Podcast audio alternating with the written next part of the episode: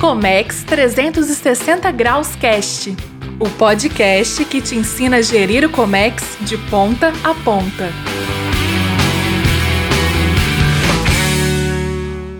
Fala galera, sejam bem-vindos ao Comex 360 Cast. Para você que está aí nos ouvindo na sua corrida, no trânsito, onde você quiser. Meu nome é Leonardo Schmidt e aqui temos sempre muito conteúdo para te ensinar a gerir suas operações de Comex de ponta a ponta, 360 graus de fato. Então vem comigo. E hoje eu estou aqui com o Lawyer Cunha, fundador da Importantex e especialista no mercado americano. Fala, Cunha. Boa noite. Beleza? Boa noite. É, Muito obrigado mim... pela participação aqui na live com a gente. Lawyer, antes da gente entrar no, no, no papo sobre exportação, sobre desenvolver o mercado de Comex, né? Falar muito sobre essa missão, exportar para o mercado americano, se é possível, se é impossível, se é fácil, se é difícil. Queria que você falasse um pouquinho mais sobre o Loia. Quem é o Loia? Como é que você chegou no comércio, comércio exterior? Como é que você foi parar nessa função? Como é que. Ah. Qual a tua história, né? Quem, quem é o Loia Cunha, para quem é. não conhece você? Então, Léo, é, eu tenho aí, acumulo uns 25 anos mais ou menos de, de comércio exterior. Só que eu não comecei no comércio exterior, eu comecei na, na área de finanças. Eu queria, antes mesmo de me formar, queria fazer finanças. Só que eu entrei na. Meu primeiro estágio foi na base de apoio aos projetos internacionais da Odebrecht. E nós exportávamos, na época, essa base de apoio exportava para diversos projetos da, da Odebrecht, né, na África e na América do Sul, até mesmo aqui para os Estados Unidos. Uhum. E logo em seguida, meu chefe, o, o, o diretor da base, falou, cara, você não tem cara de financeiro, você tem cara de logística. Eu falei, pô, mas eu não sei nem o que é um pallet. Vai lá que você vai aprender. Já te falou que você tinha cara de maluco, entendeu? É, é assim, né? Exato. E aí, é, aí eu comecei, cara, desde varrer container até conferir mercadoria. A gente exportava todo tipo de mercadoria na Odebrecht, desde animais vivos até partes e peças de, de, né, de aviões, assim. A gente fazia todo tipo de mercadoria, congelados, né? Então foi uma grande escola para mim é, na exportação e depois eu trabalhei na, em Angola na importação também e distribuição para as obras, né? Dentro de Angola era um, o principal país que a gente exportava na época. É, então, Odebrecht, eu fiquei cinco anos lá, foi uma grande escola para mim, e aí você não consegue mais largar o comércio exterior, né? Depois é. tive outras experiências, é, sempre em, em, projetos, em obras, foram, por exemplo, o Polo Gás Químico, aquele ao lado da Reduc, da Rio Pol. Né, eu fiz toda a parte de importação, tanto da construção quanto da, da fábrica. Eu montei a área de importação, foi o primeiro funcionário a, a ser incorporado para a empresa, que veio da obra que trabalhou na empresa. Né? E a gente montou toda a área de importação para manutenção da planta. Uhum. Depois eu trabalhei na, na ThyssenKrupp CSA, na construção do, do polo siderúrgico, né? Hoje, é, hoje é hoje é Terium, Terium, se não me engano. E nós começamos lá também praticamente do nada, batistaca, brownfield, importamos todos os equipamentos da, da siderúrgica. Foi uma experiência incrível. Aí, enfim, para encurtar, trabalhei na Vale, aí voltei para a África, fiquei mais dois anos na Guiné, no projeto Simandu. Fiz toda a importação também, comecei do zero, cheguei lá do zero e a gente chegou a produzir minério de ferro em um ano e um ano e meio. A gente colocou mais de 100 expatriados lá no meio da África, com importação de diversos equipamentos. E aí depois eu vou falar isso porque é, trabalhar com importação na África é eu já exportei muita coisa para Angola, para países africanos. É, é, principalmente Angola, não, não é fácil. É. é, é, o Brasil três vezes mais problemático. É. Coisas que, eu, é, coisas que a gente vai aprendendo, né? Que o carro tem que ir dentro do container, e você, porque senão fica depenado né? no porto africano. Né? Complicado. Exatamente. Bem, enfim, e aí depois eu trabalhei nos Jogos Olímpicos, né? Eu fui o executivo de logística dos Jogos. É, eu costumo dizer que praticamente, absolutamente, né? Tudo que chegou para os Jogos Olímpicos importado passou por mim. Então, desde cavalos, barcos, armas, todos os equipamentos esportivos, todo material diverso, médicos, né, equipamentos, toda a bagagem de atletas, todos os, os, é, os, os, materiais né, da, da, da FFI, uhum. que a gente chama, que é, é, Furniture, Fixture and Equipment, vieram da China, obviamente. Só de barreira de contenção de público, é, Léo, não sei se você tem esse número, mas foram mais de 800 containers, só de uhum. barreira de contenção de público, para os eventos de, de estrada. Então, Corrida é, de rua, as coisas é, assim? Uniformes, né? Uniformes foram 600 containers, 600 e pouco. Se tem alguém aí do pessoal da, da logística lá, minha equipe vai me corrigir. Pode me corrigir nos números. Mas é, foi uma logística bem complexa, né? E, e, com um relacionamento com o governo brasileiro também bem estreito, né? Para permitir que todos esses materiais é, é, chegassem para os Jogos Olímpicos com isenção de impostos, que é complicadíssimo, né? Sim, é porque foram adaptadas várias legislações para a Olimpíada, né? Para poder é. ter isenção, para poder facilitar tudo, mas você tinha que cumprir é, é, todas as regras que eram impostas. Então, é. eu imagino o, o, a, a, logística por trás disso tudo como deve ter sido. É. E aí, você me. Aí, muito quem está nos assistindo deve pensar assim, pô, mas esse cara só falou de importação, né? O que, que ele entende de exportação? E, na verdade, Léo, é, é, isso é uma construção em conjunto, né? Porque quando uhum. você tem operações tão complexas quanto as que eu participei, na verdade, o, o, o modus operandi, né? Quando você tem bons parceiros, né, operadores logísticos capacitados e, e você conhece o modus operandi, isso não é o principal, mas o principal era montar os modelos de negócios, né? era, era viabilizar esses projetos. Então, e, e é exatamente isso que a gente faz no, quando precisa exportar.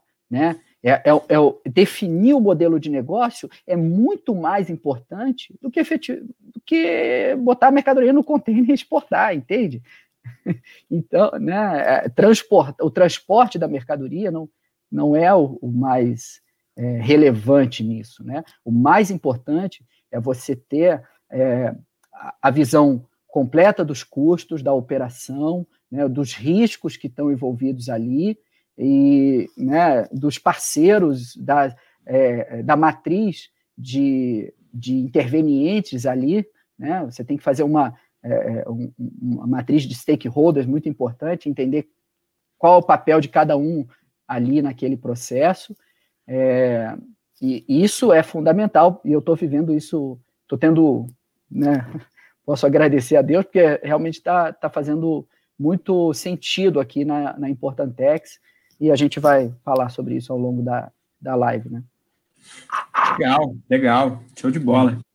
É, mas e como que você tem sentido a questão da demanda e os reflexos da pandemia no é. consumo? Você acha que a, a, a, pandemia trouxe outra, algumas oportunidades no mercado americano que podem ser supridas pelo, pelo por empresas brasileiras? É. Como é é essa análise toda é, relacionada? É, para responder a tua pergunta, eu vou só continuar um pouquinho no meu currículo e eu já emendo na tua, ah, resposta, na tua resposta, né? Quer dizer, a, a, eu, eu, depois que eu concluí os Jogos Olímpicos, que eu participei também da dissolução dos Jogos, e, e aí eu fui trabalhar num operador logístico, na GS, você conhece, né? O grande Gula. E, e eu estava trabalhando com o mercado de eventos, né? A logística para eventos. A gente fazia feiras, exposições, viemos aqui nos Estados Unidos algumas vezes. E aí, cara, numa dessas vindas para cá, eu resolvi ficar. E, uh, e aí a gente, né, enfim, entendeu que não, não fazia mais sentido trabalharmos juntos, né?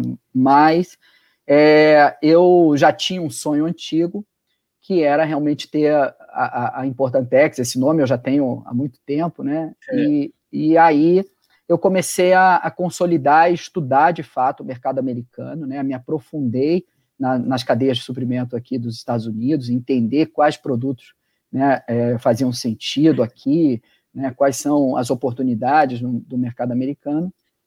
É, e aí acabou que a pandemia me ajudou muito, não só para eu poder me dedicar mais ainda aos estudos, mas exatamente por isso, por essa oportunidade é, que eu vislumbro, Léo, para uhum. o mercado brasileiro, para as empresas brasileiras. E eu vou explicar por quê.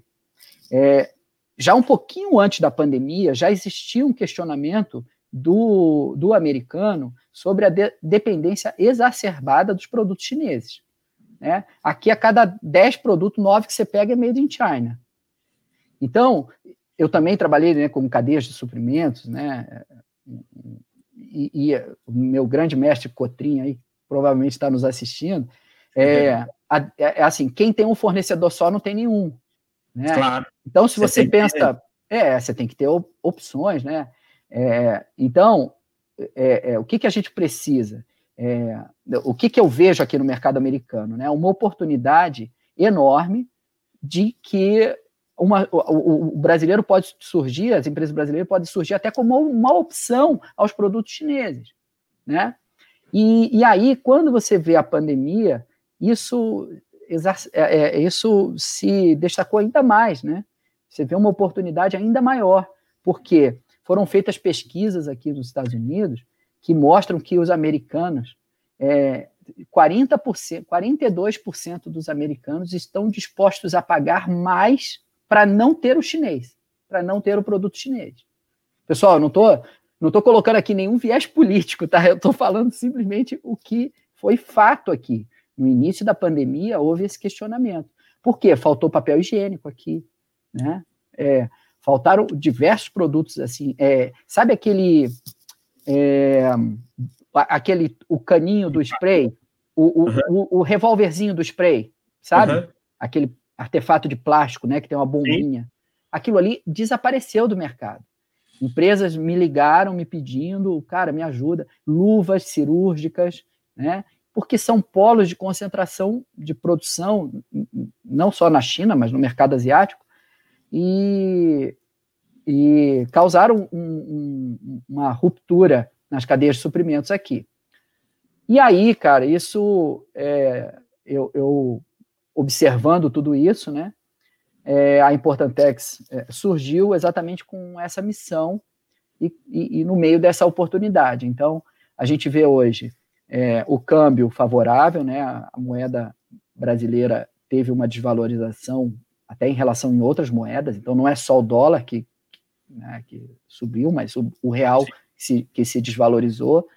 É, isso contribui muito para a exportação.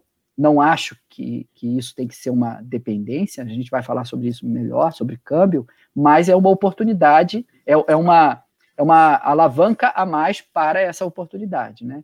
E, e sem, sem dúvida, a pandemia veio para sacudir. Tá? Isso que eu estou falando pode não ser absoluta verdade, né? O, o, americano não vai trocar os chineses do dia para a noite. Mas, mas assim, existe aquela questão também do, do da, da, pressão que o Trump e a política americana faz para aumentar barreiras contra produtos chineses, toda aquela guerra entre os países que pode sim acabar, eu acredito pelo menos que pode sim acabar, acabar abrindo porta para empresas brasileiras, dando oportunidades para empresas de outros países, né, não só brasileiras. É, já aconteceu, tá? Já aconteceu. A gente já foi procurado por empresas americanas é, pedindo opções de, de produtos brasileiros. Tá? Então isso já acontece, tá? É, pode. Aí vem o, o, o, título da nossa live, né? É, sobre a missão impossível. Mas aí eu vou deixar você, você conduzir, porque é, vai de encontro com o que a gente vai falar, né? Com certeza, com certeza, vai. E assim, é, é, eu fiz uma live há pouco tempo com, com o Minervini, né, com o Nicola, que, pô, é, é, é ele é um cara da, da, internacionalização de empresas, né, desenvolveu métodos, muita coisa bacana. Uma das coisas que ele sempre fala, cara, você tem que entender, é, você tem que se planejar, você tem que se capacitar e tal, mas quando a gente fala aqui agora de Estados Unidos, né, são as primeiras dicas que você daria para como que a empresa começa? Ah, eu quero exportar para os Estados Unidos. Porque até uma das coisas legais que a gente falou na live com o Nicola, mas, cara, antes de você querer exportar é, só, né, você tem que entender onde você vai exportar. Você tem que mirar um país e entender, fazer pesquisa, entender do país, mercado consumidor, cultura, enfim, todos os detalhes.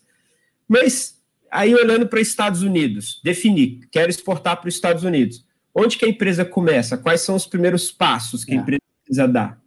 Sim, é, então, essa experiência que eu, que eu tenho né, com, com é, o mercado brasileiro, agora a gente questionando os empresários, a gente tem feito pesquisa com os empresários, e, e empresas é, é importante falar aqui, Léo, que a gente não atende só empresas grandes e nem empresas pequenas, não, não tem essa relação, tá? O que, que a gente observa quando a gente é, vai para os empresários brasileiros? A gente é, percebe que tem empresas que têm realmente um sonho de exportar, né? Fala, poxa, eu quero muito exportar para os Estados Unidos, né? American Dream. Agora, é, o qual, qual de fato é o tamanho do teu sonho? Porque o mais importante é isso, é entender que o tamanho do teu, o mercado americano é gigante. Né? A gente tem números aqui que eu posso falar um, né? Que é mais que eu, que eu sempre uso como exemplo. No Brasil, a gente tem aproximadamente 600 lojas do McDonald's. Aqui nos Estados Unidos são 15.400. Nossa. Tá? Então, isso dá para dá ter uma ideia do tamanho do mercado. É, então, é, o empresário brasileiro, ele precisa é, entender que não vai ser da noite para o dia, não é um, uma... É, não vai cair um cliente de paraquedas na cabeça dele, não vai, né? É um trabalho de planejamento. Agora, esse planejamento tem que ser é, e, e, eu entendo isso, né, porque é o que todos os brasileiros, ou todos os empresários é, é, procuram, esse investimento que precisa ser feito tem que ser adequado à, à realidade da empresa dele. E é isso que a gente é, é procura deixar claro para a empresa. Não adianta. É claro, exportar para os Estados Unidos é maravilhoso. Agora, você vai fazer um, né, por exemplo, produto de varejo, né, Léo? Imagina o quanto difícil é colocar um produto no, na prateleira do Walmart aqui nos Estados Unidos, Sim. né? É, ah, claro, você pode investir 15 milhões de dólares numa propaganda de, de 10 segundos no Super Bowl. Quem é que vai fazer isso? Né? É. Então, então, a gente tem que entender qual o tamanho do seu sonho e a gente começar de, com um planejamento estratégico, né? É, é, condizente com que com o tamanho da perna da empresa, tá? É, é, é um planejamento, não é da noite para o dia, e, mas é sim, é possível, tá? Tem absoluta é, chance de, de, sucesso. Isso, claro, depende de fatores da, da, empresa, mas eu acho que o, do produto, né? A gente tem que entender exatamente qual produto, mas depende muito mais é da mentalidade exportadora que a empresa é, vai, vai desenvolver. É, você falou uma coisa interessante que eu concordo, que é é, você tem que ter, de fato, uma mentalidade exportadora, você tem que querer. É, uma das maiores falhas que eu entendo nas empresas brasileiras é, é frente à exportação, é, são várias, né? Mas uma, é, o, o, mercado brasileiro, por ser muito grande, as empresas querem ser aquele golfinho, sobe, faz uma exportação e some de água, né? Quer exportar quando o dólar está alto, ah é exportar quando o mercado brasileiro está desaquecido. Não, e, e aí, Léo, é assim, é aquela, é aquela história, né? Que a gente vê assim, na, na maioria, né? Ah, olha só, eu falo, quero expor, quer exportar para os Estados Unidos? Ah, quero. Então, olha aqui, meu preço é esse, tá aqui, ó, pode vir buscar. Cara, é. desculpa, mas isso não é exportar, né? Peraí, você tem que se preparar para entrar no mercado. E outra, é, a, a Importantex, eu, eu costumo comparar a um trabalho de outplacement, sabe? Quando é, é, você, uma pessoa é demitida e a empresa contrata, né, recebe um pacote de benefício, um outplacement, que é a recolocação daquele profissional. É, a Importantex se coloca nesse mesmo papel. Eu não vou garantir emprego para ninguém. Né? O outplacement é isso, ele não vai garantir emprego para ninguém. Eu não, a Importantex não vai garantir cliente para ninguém, mas a gente vai capacitar, mostrar o caminho para que essa empresa esteja é, é, pronta para as oportunidades. Se qualifique, se prontifique, porque a oportunidade virá. E mais, a gente faz um trabalho ainda maior. A gente tem uma relação aqui né, com empresários a gente tem acesso a portais de compras, eu vou falar um pouquinho mais na frente sobre isso. Legal. Né? Então, a gente é, é, é, faz também uma representação comercial daquela empresa. A gente atua no comercial. Agora, ficar sentado esperando, porque exportar, Léo, é, é, não é, ó, oh, tá aí, meu preço é esse, está na porta da minha fábrica, vem buscar. Não. Você tem que oferecer o produto aqui nos Estados Unidos, saber se ele é competitivo aqui, né? Ter o rótulo, ter o rótulo específico em libras, né? Porque aqui não pode ser é, quilo, né? Aqui é libra, aqui é, é galão, não é litro, né? Então tem que ter uma adaptação, tem que ter as certificações, no caso de uma de uma empresa de a FDA, né? Food and Drug Administration, que é a, a, a Anvisa dos Estados Unidos.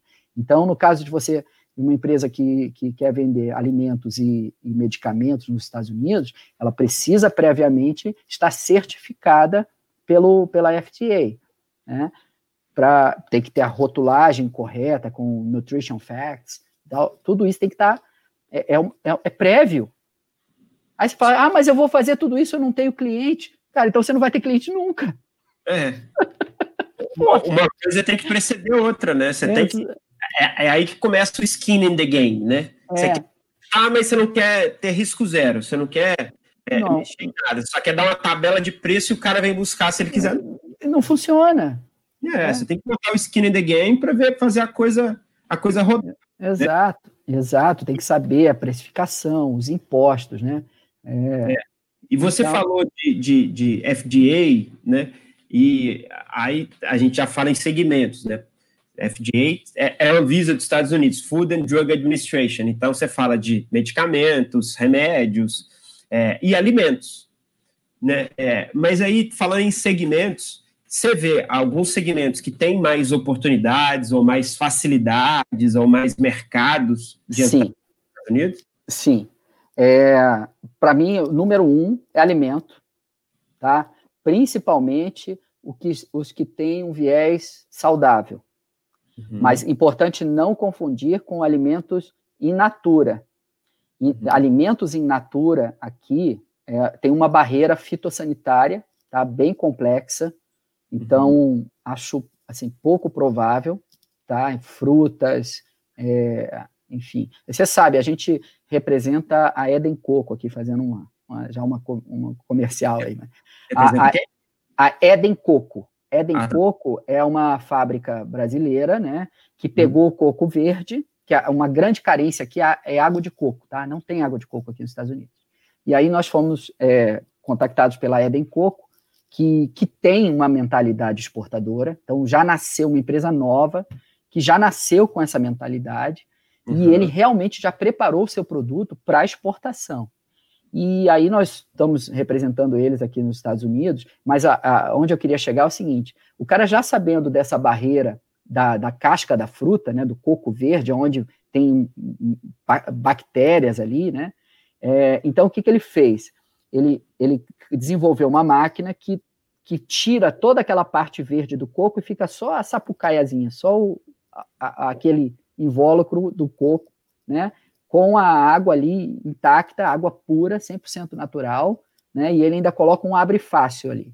É um produto altamente inovador, que faz todo sentido e que tem uma carência enorme nos Estados Unidos. Então, esse é um, é um produto que, que reúne todas as características para o mercado americano, porque ele é inovador, alta qualidade, né? É uma carência, porque não tem aqui nos Estados Unidos água de coco, água de coco aqui em latinha, cheia de conservante, horroroso. É, nós brasileiros não chama de qualquer coisa, menos de água de coco. né? Então, é, esse é um produto, e, e, e mais legal ainda, Léo, é que esse produto ele não precisa começar no mercado da saudade, não é um produto específico de brasileiros, é um produto que já está no gosto do americano, né? já, já tem uma demanda por água de coco nos Estados Unidos. Deixa eu só fazer um parênteses. Uma das coisas que você falou do produto que aí, falando em mercado americano, é, é, eu vejo que é muito já cultural do americano. O americano ele gosta de facilidade, ele gosta de conforto. A palavra abre fácil. Nossa, é, é, é, é mandatório aqui, Léo. Então, número um, alimentos. Acredito que tem um potencial enorme. Tá? É, outra coisa. E, e, aí, quando eu falo de alimentos, a gente está falando de segmento, mas a gente não está falando do mercado porque você pode optar para dentro do mercado de alimentos, ah, mas eu não tenho, não tenho condições de ir para o varejo. Tá bom, vamos, quem sabe a gente pensa num, num e-commerce. quem sabe a gente pensa no, B2, no B2B, né, no food service. Uhum. Tá? Então, o, o, segmento alimentos não significa que o cara tem que ir para o varejo para a prateleira do mercado. Tá? É, enfim, outros, é, o, outros segmentos que eu acredito muito é cosméticos. Tá? Eu acho que o Brasil é, tem essa. É, tem, tem um, polos né, de, de produção de, de, cosméticos muito interessantes, tá? Está crescendo muito. É, moda, a moda brasileira também tem, tem uma, é, uma pegada muito interessante. É um produto que pode fazer diferente aqui. caso típico, ilustre, da Vix Paul Hermani, você conhece? Moda praia. É uma das maiores empreendedoras brasileiras, na minha opinião. Ela chegou aqui nos Estados Unidos, montou, é, montou a marca, montou, começou a vender aqui nos Estados Unidos primeiro, antes de ser conhecida no Brasil. Né? E ela apostou na qualidade, no design, no alto padrão e ganhou o mundo, né? Ganhou o mundo. Hoje é Vix Paul Hermani é top, né? E, é. Enfim, tem uma. Então, é, deixa eu continuar. Outros. Olha, eu tenho um cliente de. Eu acho que inovação é a chave, Léo. Por exemplo, eu tenho um cliente do interior de São Paulo, uma fábrica de médio porte, Tá? Eles estão agora ampliando, porque realmente tem um produto inovador, é, que é um dispositivo é, que faz a qualidade, o, o, a comprovação da qualidade em autoclave. E esse produto eles desenvolveram, tem uma, uma produção é, mais é, uma produção mais afetiva, efetiva, uma qualidade superior e, e um diferencial, entendeu? É, então, esse é um produto que tem dois concorrentes. Então, assim, a inovação fez a diferença para esse produto e, e tá, é, tem muito potencial aqui no mercado americano. Então, eu diria que não exatamente o segmento, tá? mas é, é, é a qualificação, a inovação, né? a, a, qualidade do produto, isso é que vai é, dizer o sucesso da, da empresa. Não, legal. E, e você falou de ó, dois segmentos, né? Alimento, tanto alimentos quanto é, cosméticos. Eu, eu, concordo muito, e eu acho que cosméticos, é, é, cosméticos e moda são áreas, são segmentos em que é, você consegue fazer uma pegada de ligada ao Brasil, né? À moda brasileira, a, a, a, os cosméticos brasileiros, porque a, brasileira é reconhecida nos Estados Unidos por se cuidar, né? Exato. Ah, é, é, querer estar tá bonita. Então, ela é, ela é reconhecida por isso lá. Então, você usar essa imagem para poder chegar no mercado americano, aliar o seu teu produto, é, é, é uma mensagem poderosa. Consegue. É, é super. Um... É, é super interessante isso, tá? É, quando você tem um produto, por exemplo, a gente está trazendo é, moda fitness, tá? É, você vai na, na, academia, né? Eu malho aqui numa rede, aqui tem muito isso, né? Muitas redes, né? Então eu malho numa academia que é uma rede.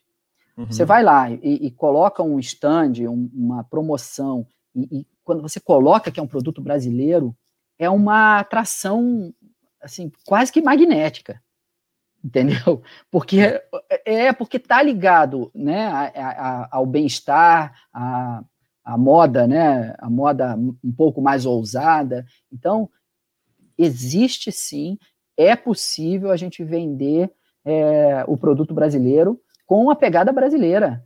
Eu acho, e eu estou falando de americanos, tá? Claro, aqui em Orlando acaba sendo uma ótima porta de entrada, porque a comunidade brasileira é enorme mas eu, eu, eu, eu, nossa, a população aqui de americanos, né, é gigante, óbvio. E então, é quando a gente chega numa academia, eu não estou falando de brasileiros que foram atraídos, mas sim americanos, tá?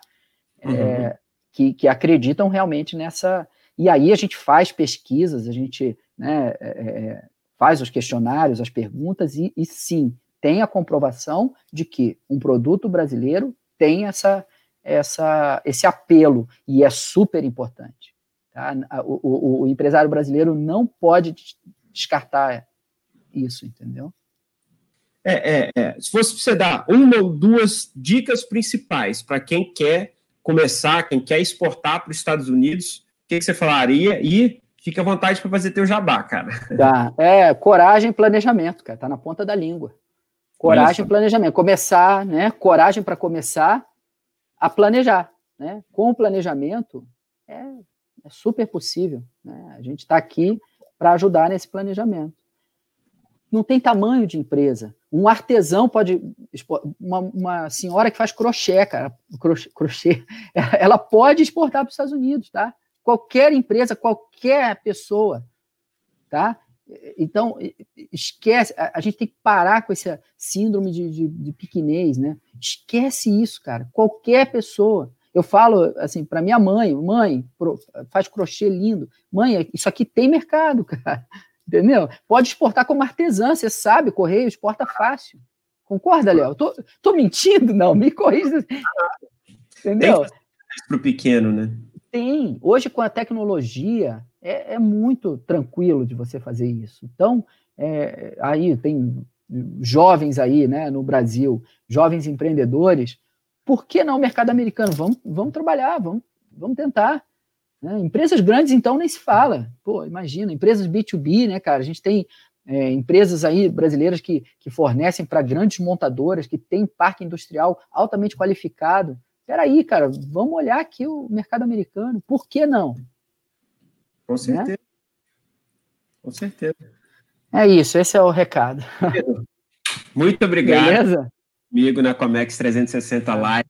Eu acho que foi um conteúdo muito bacana para quem pensa em exportar para os Estados Unidos e que pode também aplicar alguns insights para exportar para outros países também, porque tem uma estrutura, tem um passo a passo a se seguir que é, é, faz sentido para exportar é. para países também.